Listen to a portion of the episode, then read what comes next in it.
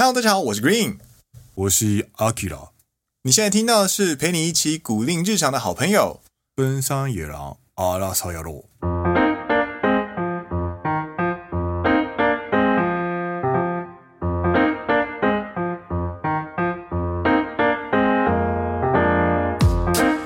耶！欢迎来到第十一季的第十集。犀利。奔山野郎是一个由两位在日本当社畜的双男子 Dennis 和 Green 所组成的团体。认真听讲知识，轻松听好舒服，所以放着当背景音也可以很舒服的收听哦。只要你喜欢日本文化或对日本有兴趣，都欢迎你的收听。啊，听完觉得有趣的话，请按下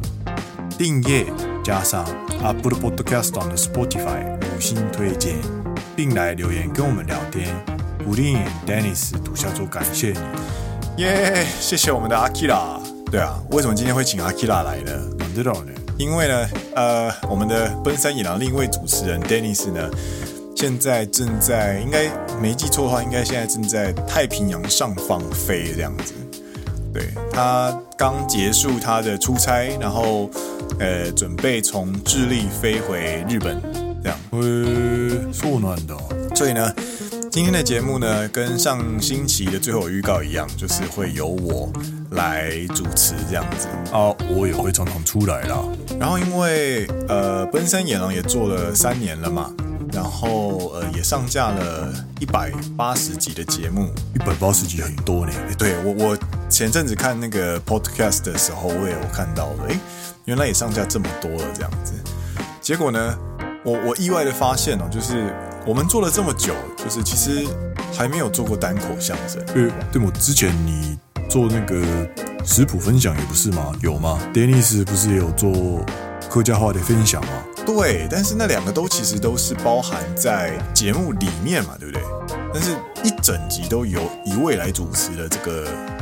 做法呢，其实是第一次这样子，三年来第一次。哦，それは确かにな。对，所以其实，在 安排这一次的节目的时候呢，我其实也有点啊、呃，不知道该讲什么这样子，然后我就有做一点在 Instagram 上面做小问卷。阿 K 你应该有看到吧？哦哦哦，有有有，有三个选项，对不对？对对对对对，有三个选项，然后跟大家分享一下，就是后台数据好了。哎，有三个选项，就是为了决定今天这个单口相声的内容有什么呢？我们在奔山野郎的。Instagram 上面的限时动态，诶、欸，举办了呃听众投票，就是让大家来决定说，诶、欸，今天要讲什么这样子。那第一个选项呢是米西亚的《你是一切》，其实是一首出轨歌。诶，どういうこと？米西亚，米西亚，Everything Good でしょ？是，对对对，就是那一首耳熟能详的，就是大和拜金女的主题曲。那首歌呢，其实是呃一首婚外情或者是出轨。 的歌曲这样子，诶，めっちゃ気になるんだけど，めっちゃ闻きたいんだけど，对，因为我自己也觉得很有趣这样子。不过，呃，想听这个主题的人呢，其实只有十三位这样子。第二个呢，就是呃，最近在十一月二十四号、二十五号的时候，诶，上架在诶 Netflix 的呃新连续剧日剧哦，就是《初恋》（First Love），由呃佐藤健跟满岛光主演的，算是风靡了全世界。 Netflix 用户的一个为期九集的连续剧，这样子。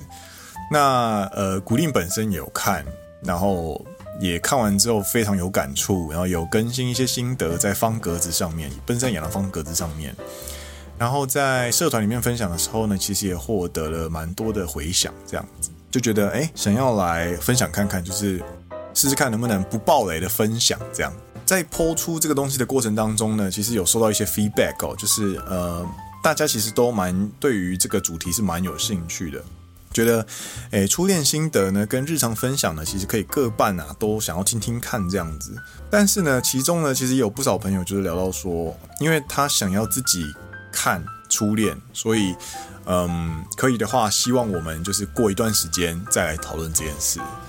那我完全可以理解。这位朋友的想法哦，就是说，嗯，希望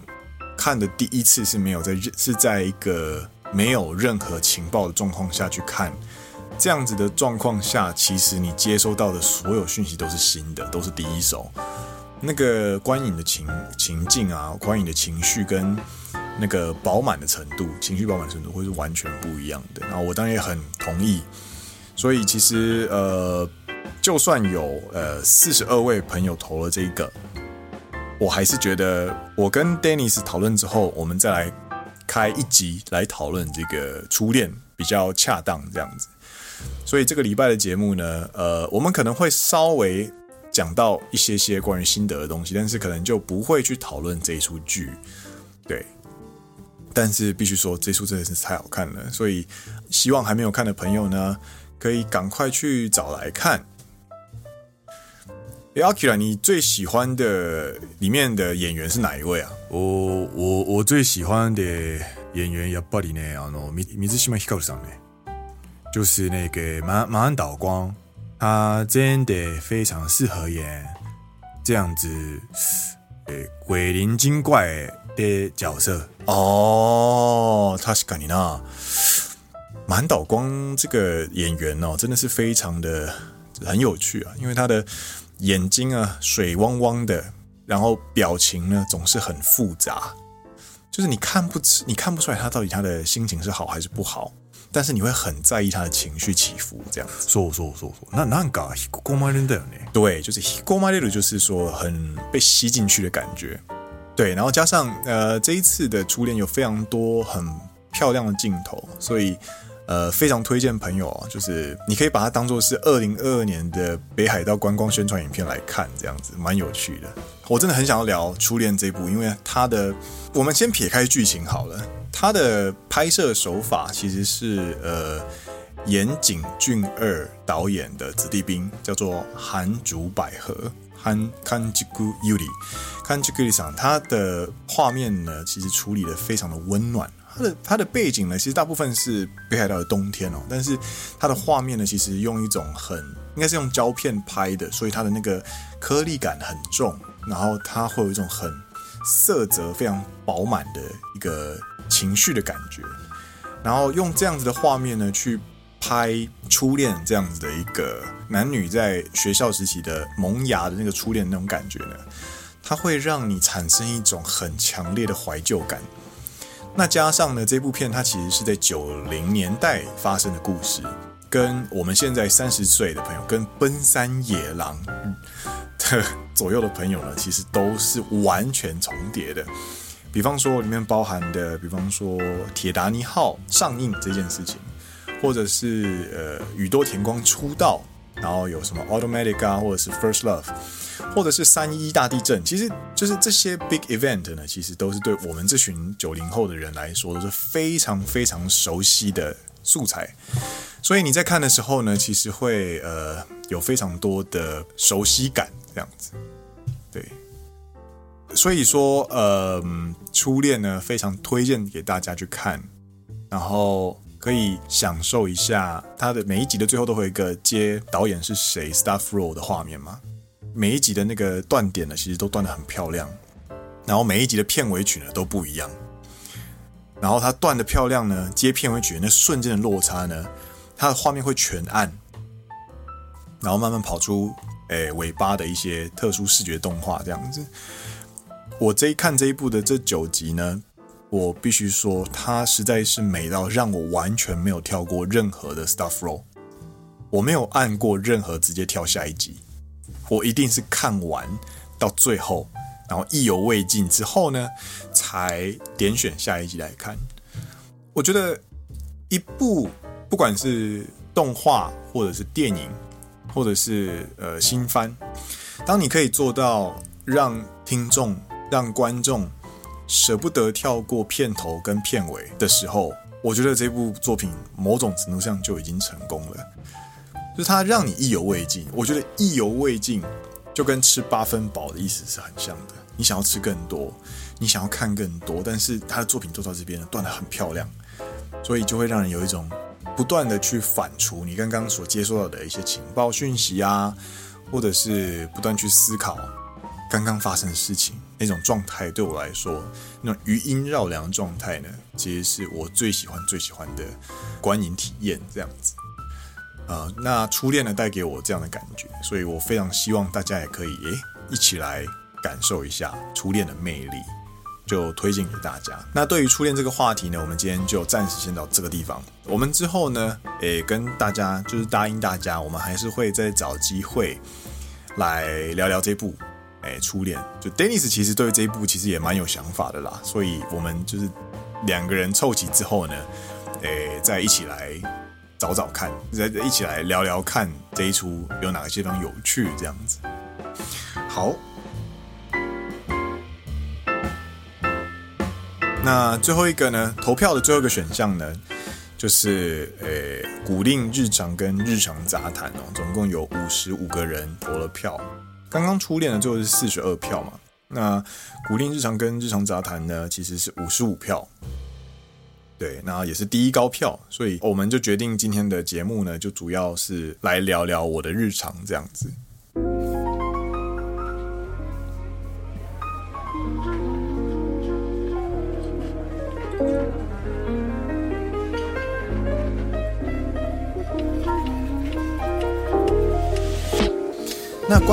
日常要聊什么东西呢？就是我的日常，然后我就问啊，就问说，诶，大家想要听听什么什么东西这样子？然后就很多朋友就是来留言说，诶，想要听听关于什么，比方说职涯啊、年龄焦虑的问题呀、对啊，毕竟这个节目是主打奔三这个族群的人嘛。那奔三这个族群呢，其实我觉得是继青春期以来最辛苦的一群人这样子。所以，呃，其实很多人都会跟我一样，就是站在一个十字路口上面，然后在呃犹豫的状态下，这样子。有一些有一些人想听的话题，然后也有想人听，就是关于台湾业务跟日本业务有什么差别呢？这样子。对，然后顺带一提呢，我今年四月算是转换了职种，我从业务部门跳到公关部门，所以我现在算是公关部门的人，这样。对。然后还有人想听，就是什么，比方说 Kindle 的 menu，有人想要听重训的菜单，或者是想听呃延伸古令的歌单，或者是对于一些日本公司的一些杂谈，有想听唱歌的啊，然后想听梦日记与现实日记，对，感谢大家的回应，然后我也整理了一些，诶，今天可以分享的内容，这样子。那就开始今天的内容吧。首先要来聊聊什么呢？如果是聊我的日常的话，我觉得可以聊一些最近发生的好事情好了，一些小小的好事情。我觉得聊好事情这件事情，聊好事发生的好事呢，其实可以让你去呃想想看，就是重新审视一下，用客观一点的方式去审视一下，哎。自己平常是有没有做好哪些地方啊，或者是哪些地方不够啊？那是有这些人，呃，帮助你，所以你过，你遇到了一些，你可以度过难关啊，或者什么之类的。聊好事这件事情，我觉得算是某种程度上的盘点自己的，呃，人生人际状况或者是人生状况的一件蛮不错的事情，这样子。那，嗯、就来跟大家分享一下发生的好事。古令呢，其实在，就像刚刚说的，古令在四月份之后呢，从系统业务部门转调到呃公关部门这样子。因为古令本身的专业呢，其实是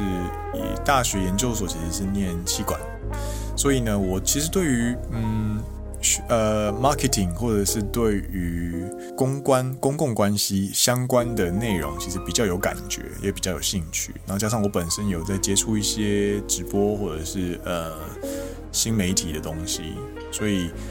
在工作性质上面呢，其实公关部门的工作反而会跟营业呃更适合我。但是我也很庆幸自己的第一份工作是到营业部门。也就是业务部门，因为业务部门它本身是契约书上的甲方，那甲方呢，为了要达成一一场生意呢，其实你需要准备的工作，都会在你前三年立下一个很重要的基础。我觉得那是一个 mindset，所以他我很感恩我上个职场的前辈跟呃上司呢，都很愿意栽培，然后都很愿意教导我这样子，所以。我对于日本的一些商场的基本概念呢，就是有有劳于这些前辈跟上司的栽培，所以嗯，我比一些纯广告出身的或是纯公关部门出身的人呢，更有现场的概念的那种感觉。那我要分享的什么好事呢？就是古力最近呢，其实有负责一个案子，就是呃，展厅要开张，我们要负我们要开张一个新展厅，这样。展厅的内容呢，可能就其中一个是关于呃比较困难的技术、比较复杂的技术的，我们就把它当做是一个好，我就讲扫地机器人好了，就是我们要展览一个扫地机器人。那扫地机器人呢？它本身呢会需要 mapping 跟定位。那原本出厂的时候呢，它是没有问题的。它的应用方式呢，就是它会停在 A，然后把某个东西呢运到 B 去这样子。然后把在 B 的地方 B 点呢拿完你的那个某个东西之后呢，它就会回到 A 点去充电，就是一个类似这样的一个展示这样。结果在使用上呢，其实我们都不熟嘛。它就是从工厂出货到我们的展厅，然后摆在那边，就让我们先试用看看。试用了几次之后呢，古力跟上司，古力的上司，现在上司呢，在摸过这个机器人之后呢，我们中间就遇到了一个机器人不动了，这样子。那很严重啊，因为那个不动之后，这个展厅就没有办法完成啊，所以都很紧张啊。我们就试着自己 troubleshooting，但是在场都是文组，没有人懂机器人，那怎么办呢？这时候呢，Green 就动用了自己的人脉，就是进公司之后呢，我们有所谓的同期这样子，我们就请同期，呃，在下班之后呢，就是陪我，就是用呃远端连线，然后我用我用相机开视讯，然后他帮我看看就是荧幕上的一些错误讯息，然后跟我分析说，诶，这是发生什么问题这样子，然后一起解决，然后因为。我那个朋友，他就是专职负责扫地机器人的人，这样，所以呢，他一下就知道问题在哪里，然后立刻就是在他的指挥下，我操作，我用电脑操作连线上之后呢，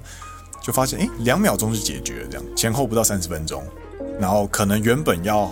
请代理商派遣工程师来处理，可能一趟一趟就要呃出差一个，因为代理商在呃中部这样子。你可能就要付交通费啊，然后付人事费啊什么，然后请他远道而来来看，然后来处理这样子。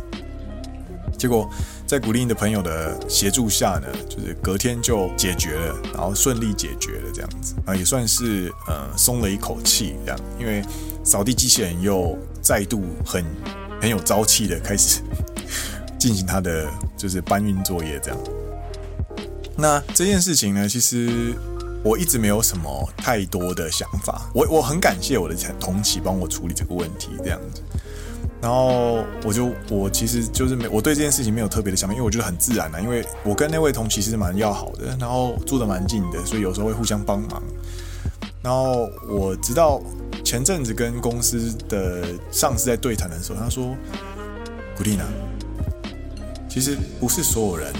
都有办法去请人。”在下班之后协助你处理这些技术上的问题，除了你跟他的交情要好之外，我觉得某种程度上，这个就是你的实力之一，就是别人愿意帮你这件事情本身就是你的实力之一，这样子。然后到那个瞬间呢，我才发现，原来呃人缘好或者是人际关系处理圆融这件事情呢，其实是呃在公司里面生活里面是一件非常重要的一件事情。它是你的资产，这样，你的人脉就是你的资产。那我很感谢我的同期，那我就问他，我就说，哎哎哎哎，这样子，请你这样帮忙，我其实也很不好意思，你怎么愿意帮我这样子？这个这一次的活动，这一次的帮忙，我就用烧肉来付钱，这样子，我请你吃烧肉的意思，这样。他说不用不用不用，他就说我之所以会主动想要帮你，是因为你在前阵子就是准备要搬家的时候。因为他也要搬家，我的同事也要搬家。然后我在准备搬家的过程当中呢，我有一直 pass 讯息给他，我就说：诶，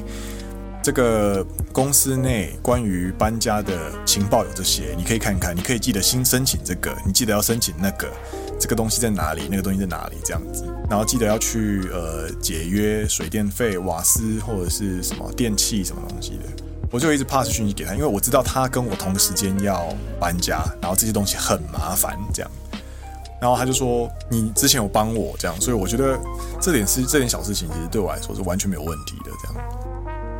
那个时候呢，我才发现说：“哦，原来你平常如果遇到一些你做的一些事情，然后你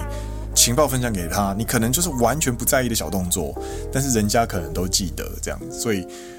他就愿意帮你这件事情，我觉得这件事情就让我再一次的重新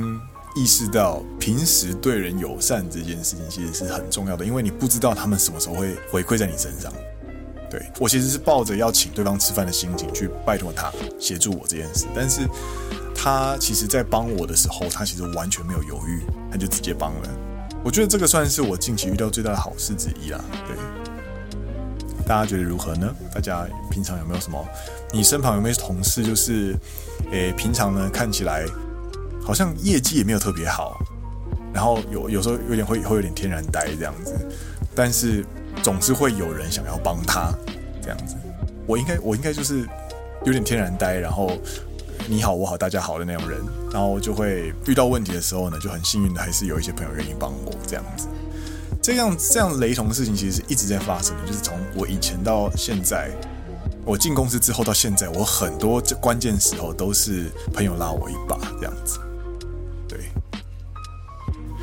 所以对周围友善呐、啊，自己有余裕的时候对周围友善一点，其实我觉得某种程度上也在帮未来的你自己一个帮忙这样子，呀，这是第一则。那聊完好事之后呢，其实我其实想要跟大家聊一聊，大家平常的周末是怎么过的。对，所以这是我第二个话题，就是我最近刚好跟朋友聊到，就是诶，你觉得你的理想的周末是长什么样子？然后我的答案呢，其实我也想了很久，因为做这个节目啊，基本上你星期五不太能够玩太晚。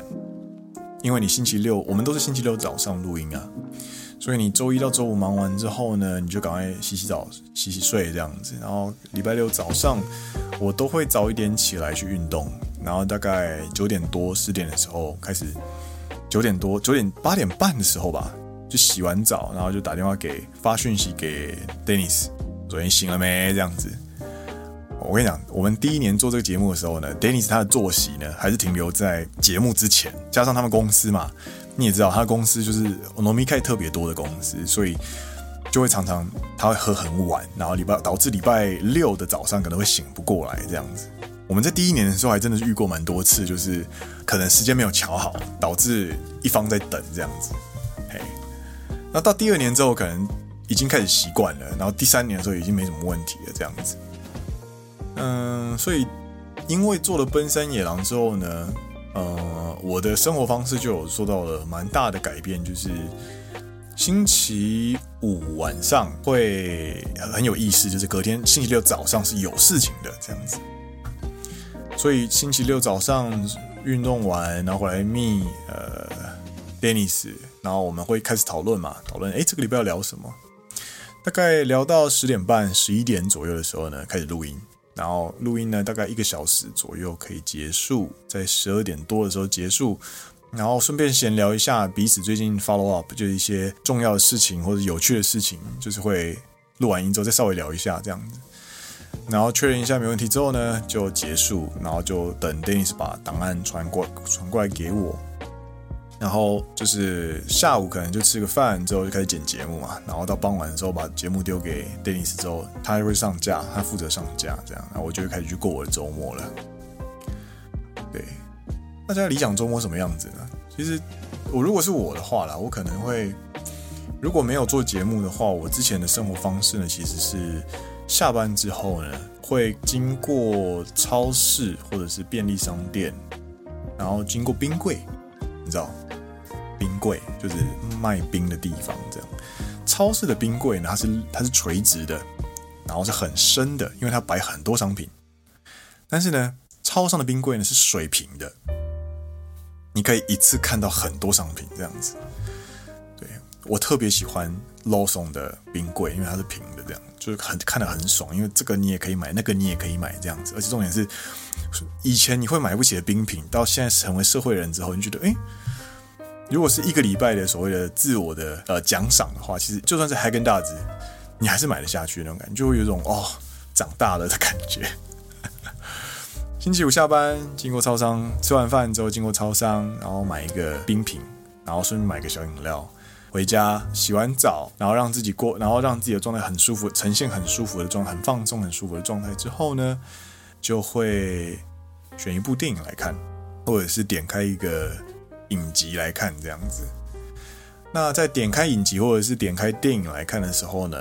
通常不会选太好看的电影。所谓太好看的电影是什么？就是我不会去选像什么《刺激一九九五》或者是什么影史上的很厉害的电影来看，我不会。我会去选一些像是呃，比方说五星级快餐、五星级主厨快餐车，日文叫做 Chef，或者是像《绝地战警二》。或者是像变形金刚，就是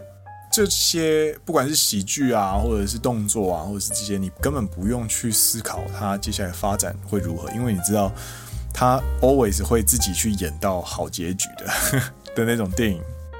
然后它开始播啊，然后你就吃着冰啊，喝着饮料啊，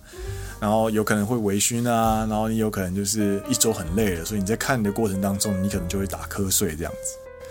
然后你觉得你打瞌睡到一个极限之后呢，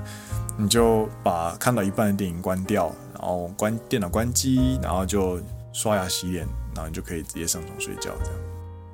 隔天呢，呃，可以稍微睡晚一点点，比方说睡到，对我来说睡到八点半其实就是蛮晚的，这样，睡到八点半，睡到九点，然后醒来的时候呢，呃，去泡一杯咖啡，来想想看今天要干嘛。那泡咖啡的时候呢，有一个诀窍，也不能说是诀窍啊，就是有一个坚持，就是泡咖啡的浓度一定要淡，你要泡淡咖啡。你知道咖啡这种东西啊，很有趣，就是你泡淡一点的时候呢，它喝起来呢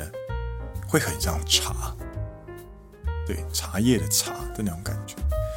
你不会摄取太多的咖啡因，导致你心悸。但是你又可以品尝到咖啡豆的香味，这样子。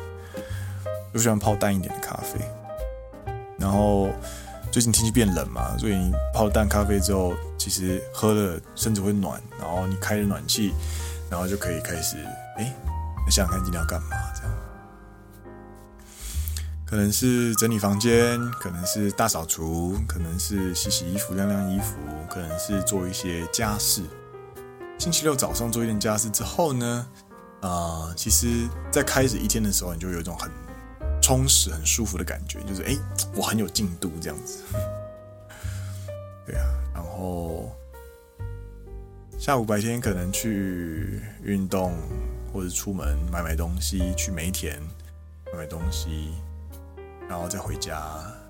做做晚餐，那晚上看部电影。星期六晚上，我觉得可以看一些比较认真的电影的啦，比方说《Interstellar》啊，或者是看一些真的稍微长一点，然后需要你专注看的剧情片。对，反而在星期六晚上看《绝地战警二》，或者是呃像《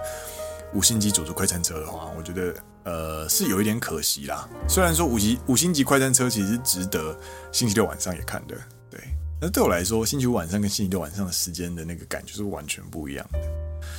然后星期天晚上，星期天早上起来呢，可能就是一样去呃运动，因为平时呢实在是太难运动了，所以可能就是起来运动，然后整理一下你的工作啊，或者是整理一下，有时候会看一下手机，看一下工作手机，然后嗯，偶尔上街去翻翻看有没有新的东西可以可以买啊，或者是干嘛的。大部分的时间我都是在干嘛？哦。对，还是都会打电动啊。哦，妈，反正你总会找到事情做。对，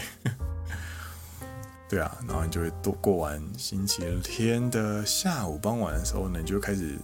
收心，然后开始暖机，开始准备隔天要做的事情。然后星期天晚上早点睡，星期一早上就可以准时起来，然后就可以。开始新的一周这样子，呃，现在待的这个公关部门呢，其实现在的日常呢，就会变成是星期一，我每天平日早上都是七点四十进办公室，晚上大概八点左右才会离开，所以算是一份蛮长工时的工作这样子。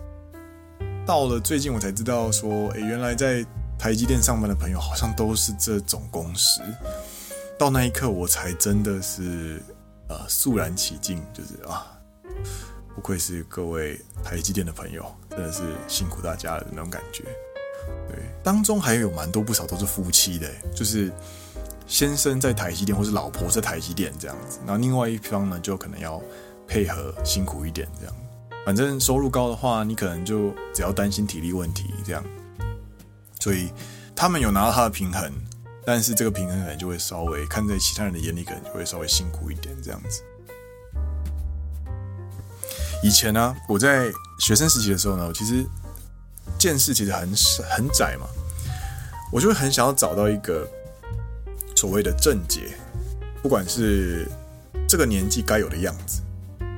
或者是职涯上面的症结，就是我做这份工作，我就可以，它就是我人生的答案。我跟这个人结婚，我就可以达到我人生幸福的阶段的那种感觉，有点像是在写参考书对答案的感觉，你知道吗？就是我我我认为每一题，我们认为人生的每个问题都会像选择题一样，你一定会在 A、B、C 里面找到一个答案。但是慢慢的你会发现，它从来就不是选择题。就算学生时期呢，你也不是只有一条路可以走。你不一定要升学，你的重点可以不一定要在念书，但是你一定要有个重点。你只要贯彻那个重点，然后慢慢的、慢慢的发展出你接下来的呃策略的话，其实每一条路它都有办法走到它该走的路上面。反而是我自己觉得，在追求唯一答案的过程当中，让我。吃了不少亏，对，所以很彷徨，一直都是很彷徨的状态。所以有听众问说，想要听听年纪跟职涯的话题。其实我自己本身啊，我没有办法提供什么太专业的直癌的见解或者是建议，但是，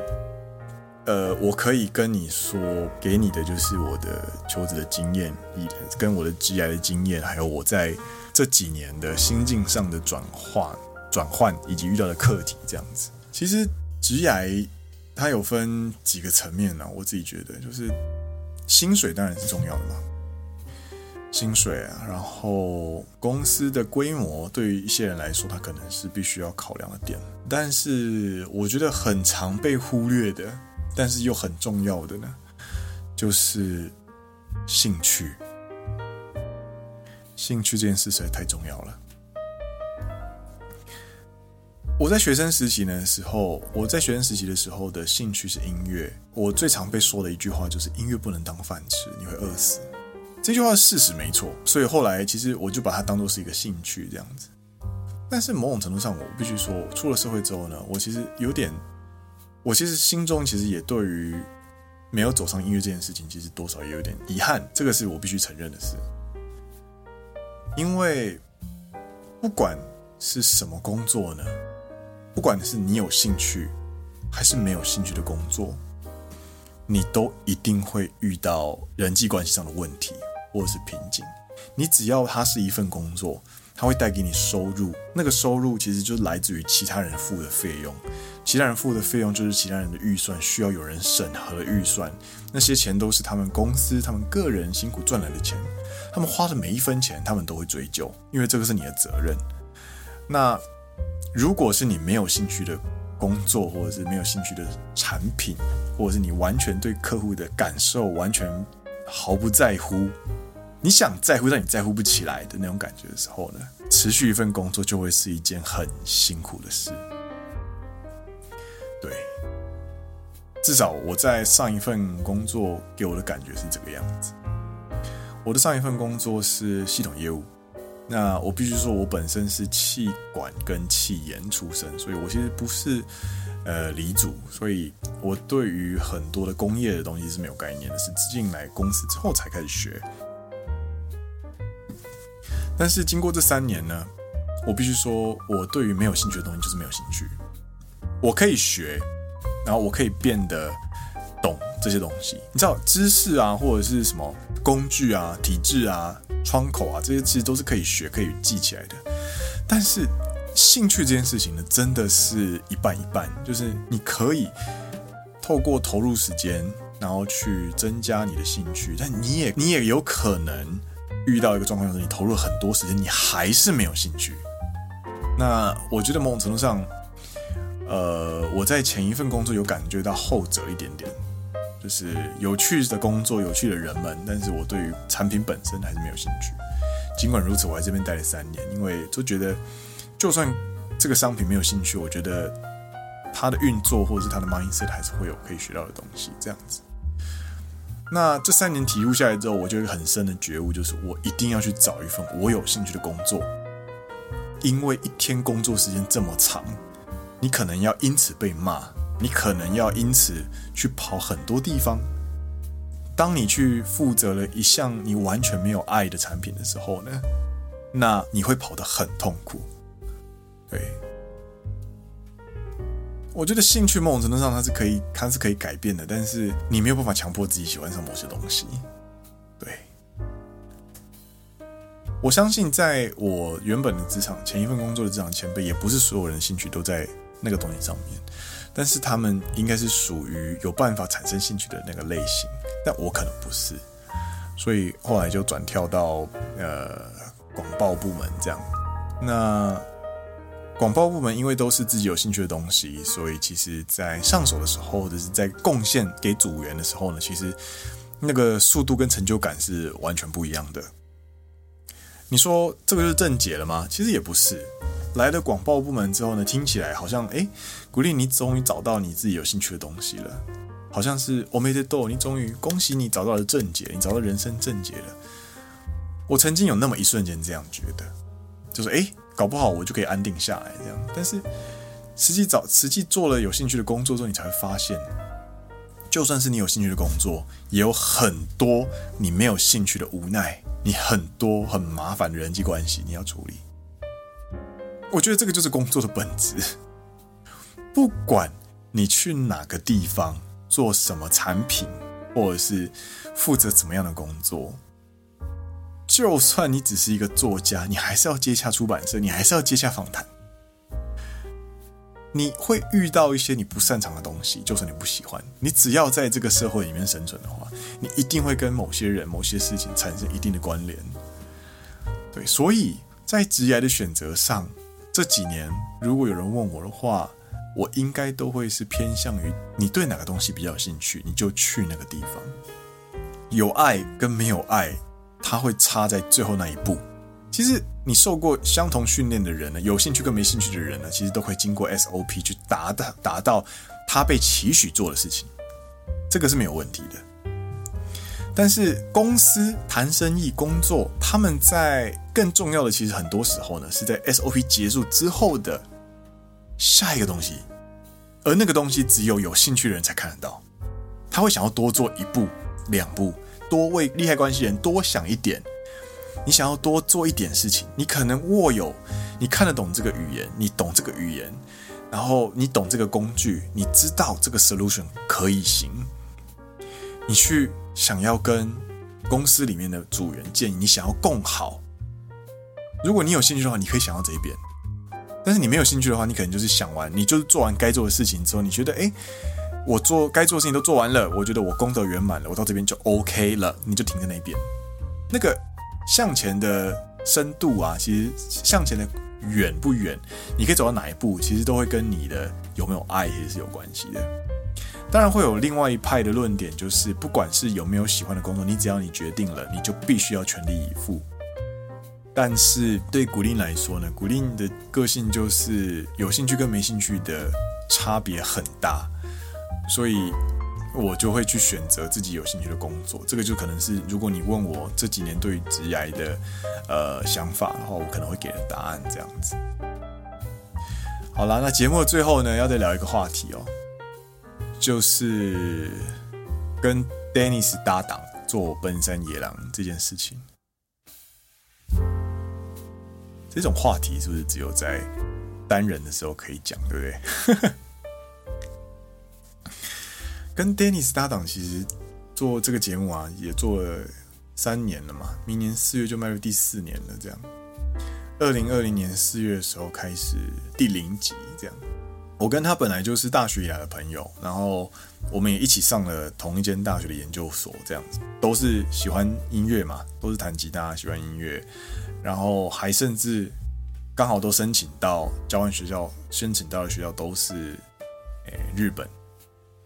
他跑去三重县的三重大学，我跑去山形县的山形大学。一个在海边，一个在山里面，都是很乡下的学校。然后度过一年的留学生生活之后呢，回台湾当当兵。他跑去当军队，他跑去呃军人这样，然后我跑去当替代役，我去当司法警察，去抓外劳这样。在这一年呢，他站哨的时候会背日文单字这样。然后我本身是平日的晚上呢，会在办公室念书，考完了日检。当兵的最后一起准备求职啊，我们那个时候有去台湾的一些求职博览会，像宝盛纳主办的求职博览会，去接受一些分析，比方说免费的咨询这样子，或者是去看看有没有哪些工作机会这样。然后后来呢，他拿到了 offer，他先过来工作，然后我是申请到了打工度假签，然后花一年的时间。在日本做求职，求职的时候呢，我是在大阪，然后 Dennis 的第一份工作是在九州，这样。历经了半年的求职之后，终于拿到 offer 之后，就度我的暑假，人生最后一次暑假这样，还有去九州玩了一趟，之后就回了台湾半年，然后就进了公司这样，然后 Dennis 也在那个时候转职，所以我们算是同一个时间进入新的公司，呀。进公司之后，第一年的尾巴就遇到了 COVID-19 这样，武汉肺炎爆发，然后我们就到隔年四月，大家开始进入远端工作，在宅勤务的时候呢，我们就想说要不要来做 podcast，因为我们本来就会聊天，就只是把一些聊天的内容呢，就是稍微整理一下，都变节目内容。因为我会录音嘛，我们就分摊工作啊，然后就开始去做这个节目，上架一百八十集了，其实有一些感想，就是其实我蛮感谢有。这样子的一个节目，感谢大家愿意收听，那也感谢有一个有共识的伙伴，可以每个礼拜都固定时间跟你做这些事情。这样，如果你要走得快的话，你要一个人；但是你要走得远的话，你要一群人。就是有一个伙伴跟你在一起玩这件事情的时候呢，其实你会比较有动力，因为我们都是 only human，你会有想怠惰的时候。就像我今天一个人，其实我也花了很大的力气才让自己准备好要录音这样。那有一个伙伴在旁边的时候呢，你跟他有有约定，就是你你就是约礼拜六早上要录音，所以你就会醒来，然后你就会准备节目这样。那加上我本身在关系其实不太私下不太会跟朋友出去，就可能偶尔会跟小歪吃饭。有时候会觉得自己的情报雷达其实蛮偏颇的，这样蛮偏食的。所以为了要经营节目，你就必须要每个礼拜都去发掘新的情报和话题。Dennis 他的情报雷达跟我完全不一样，所以有时候我也会吸收到一些新知，这样子。